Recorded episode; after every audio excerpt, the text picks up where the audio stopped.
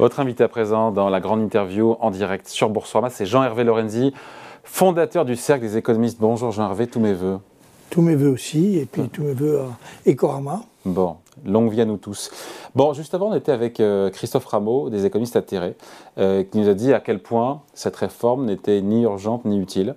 Pourtant, le président de la République nous dit que cette réforme est indispensable, et on comprend que s'il faut la faire maintenant, c'est qu'elle est urgente. Est-ce que cette réforme des retraites est urgente et indispensable? Oui, enfin, je, les chiffres là sont. Je ne sais pas ce que dit M. Rameau, mais euh, les Il chiffres. Dit que le gouvernement reprend à chaque fois les scénarios du pire du corps et qu'en fait, il n'y a pas tant de déficit que ça et qu'il n'y a pas de quoi s'exciter, quoi, en gros. Très, très précisément. Le, les chiffres sont, euh, comme, comme vous le savez, que cette année, euh, on est en excédent. C'est excellent, léger sur le système d'assurance retraite. prochaine aussi, qu'après on est sur des rythmes de, euh, de, déficit compris entre 10 et 15 milliards d'euros. 10 milliards dans 5 ans, 20 milliards dans 10 ans, et dans le rouge pendant 20 ans. Voilà, Mais c'est un des scénarios du corps, c'est pas le seul. Soit en passant, le corps, il y a 10 ans, vous avez dit qu'on serait en déficit. Aujourd'hui, on est en excédent. Le corps, il peut aussi se tromper. Hein. Oui, mais il n'y a pas besoin d'être un prix Nobel d'économie pour se rendre compte que les phénomènes de, démographiques sont dans cette affaire déterminants. Au passage, 10 ou 15 milliards d'euros, c'est euh, à la fois important, mais c'est pas ça qui va sauver euh, et récupérer. Il faut rajouter, il faut urgent, oui ou non? Oui, bien sûr. C'est, le mot urgence euh, est toujours un peu abusif, qu'on a l'impression que c'est très politique, mais c'est très important. Oui, bien sûr qu'il faut des réformes de retraite. Et, d'ailleurs, c'est la cinquième.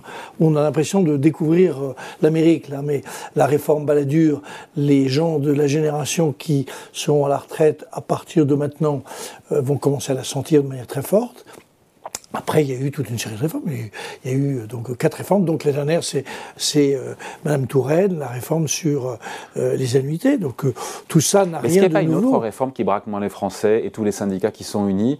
J'en parlais avec Laurent Berger sur une autre antenne qui me disait, en gros, on aurait pu allonger la durée de cotisation, on aurait pu contraindre plus les entreprises pour augmenter le taux d'emploi des seniors. Il y avait peut-être une alternative plus que augmenter, reporter l'âge légal, qui est une promesse de campagne que veut faire le président de la République pour montrer qu'il est réformateur? vous, voyez que euh, vous, vous, changez un peu de terrain. Est-ce, vous m'avez posé la question, est-ce que s'il faut faire cette réforme Oui, il faut la faire.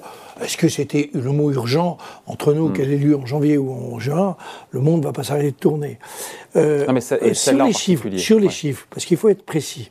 Sur les chiffres, il faut en réalité rajouter à juste titre 30 milliards qui sont le soutien de l'État à, euh, j'allais dire... Aux retraites des fonctionnaires. Aux retraites des fonctionnaires. Donc, 30 milliards tous les ans. 30 milliards pour les ans. Alors, ça existe, et donc on l'a toujours considéré comme une, espèce d'évidence, on le sort des, euh, des, calculs. Dans la réalité, si on est rigoureux, euh, il faudrait le remettre hmm. en compte. Et vous allez voir que le sujet tel que je l'aborde est en réalité une réponse assez complète à ce que vous dites il n'y avait pas, sur cette affaire de 64 ans, pour lequel d'ailleurs 40% des Français ne, seront jamais concernés. parce que, donc, donc, cette affaire est, mise un peu en valeur, au, fond, sur un terrain, politique. Le vrai sujet, ce qui apparaît dans cette opération, c'est que les Français ne sont évidemment pas plus paresseux que les autres. C'est du baratin, ça. Entre 30 et 52, 53 ans, le taux d'activité des Français est légèrement supérieur à la moyenne européenne. On n'a pas à rougir. Donc, le problème, c'est aux extrêmes, on le sait bien. C'est quand on rentre, on rentre trop tard au marché du travail, on en part trop tôt. Et cette histoire de, de, de, présenter souvent les Français comme n'ayant en tête que la RTT est une plaisanterie parce que pourquoi est-ce qu'à 29 ans et demi, brutalement, les gens deviendraient qui des gens très travailleurs et à 59 ans et demi, hmm. ils se remettraient de lire pas. C'est tout simplement euh, un problème beaucoup plus profond et beaucoup plus important sur lequel euh, on, a, à plusieurs d'ailleurs, euh, vraiment essayé de mettre euh, la lumière et, l'accent pour le débat économique dans notre pays. Les taux d'activité sont, sont très faibles aux deux, aux deux, extrémités du eh ben, marché du travail. C'est à ça qu'il fallait s'attaquer. Oui, enfin, pour le moment, il n'y a rien du tout.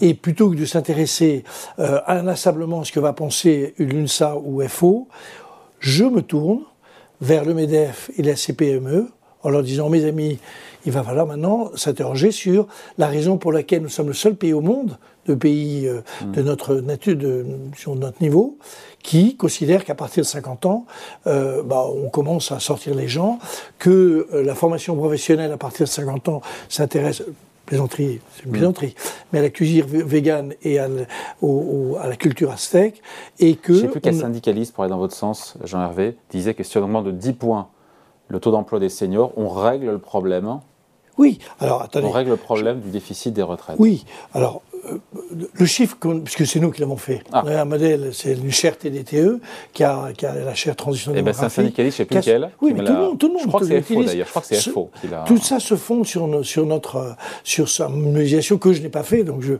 voyez, je suis modeste, mais que c'est l'équipe de cette chaire a fait. En réalité, elle montre que deux, il y a deux chiffres qu'il faut retenir, trois chiffres qu'il faut retenir. Premier chiffre, euh, c'est que on, si on augmente de 10%, euh, les 56% passent à 66%, on a 850 000 euh, personnes qui travaillent en plus, ce qui fait de la richesse. Hein, c'est quand même ça qui crée de, la richesse. Si on avait les, on était comme des Suédois, vous voyez, on serait, euh, moi je, je, pourrais être blond parce que vous voyez, j'ai plus de cheveux, donc c'est tout est permis. C'est votre rêve. Tout est permis, mon rêve. On serait, on on aurait 1 700 000 emplois de plus, si on était comme les Suédois, sur le marché du travail.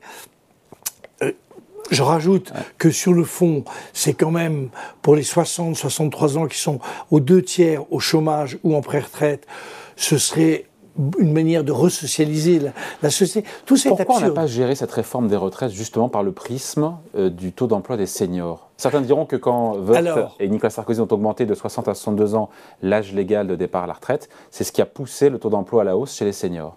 Alors, c'est vrai. C'est vrai que c'est un moyen incitatif de, j'allais dire, de, de, pousser un peu plus. Enfin, ça, on est toujours, entre 60 et 62 ans, quelle que soit l'affaire, on est toujours à, à 30% ou 33% de, gens qui... Alors, on est peut-être passé de 31 à 33, euh, vivement euh, la retraite. Donc, il y a un problème qui est fondamental. Moi, j'ai une hypothèse qui vaut ce qu'elle vaut il faut bien voir que le sujet de, de l'emploi et de l'appétence pour l'emploi, n'est pas du tout un problème moral, c'est un problème très compliqué à la société française.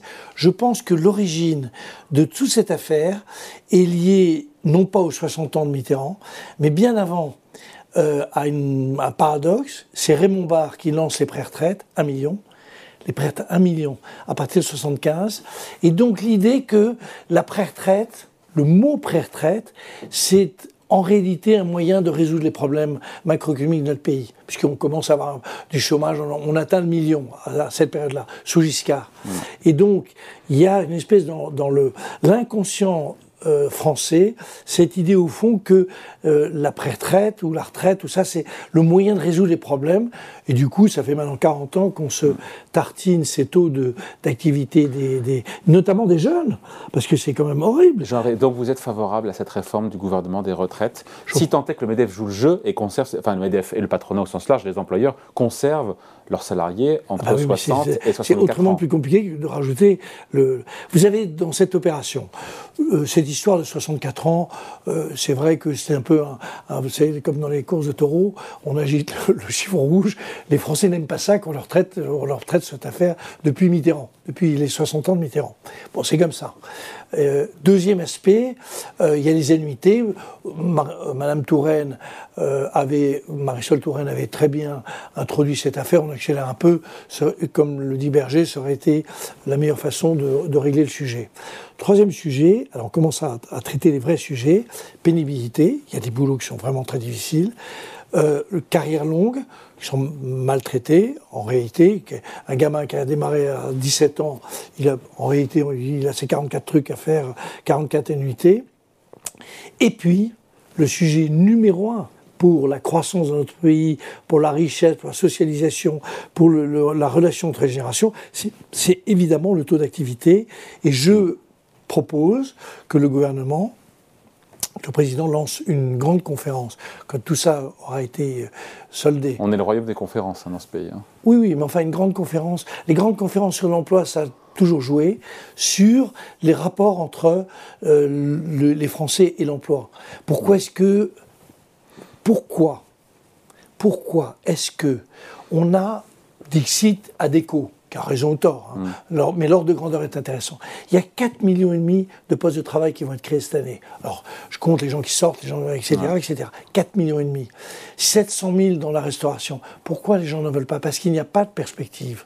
Le sujet, c'est que on a atteint un, un, niveau où la bipolarisation du marché du travail, entre les qualifiés, vous, moi, relativement bien payés, oui, très gentil, merci beaucoup.